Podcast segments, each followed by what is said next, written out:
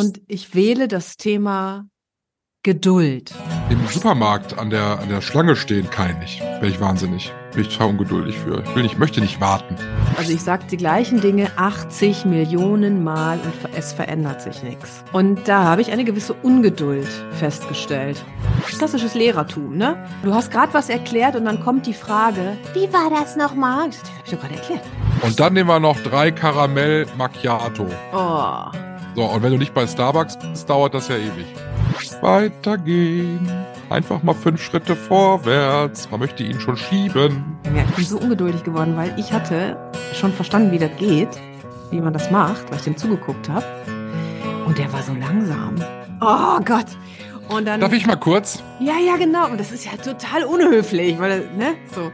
Nächste Woche gibt es ja keine Folge von uns. In der Zeit werde ich ja auf dem Kreuzfahrtschiff sein. Und da werde ich auch ungeduldig.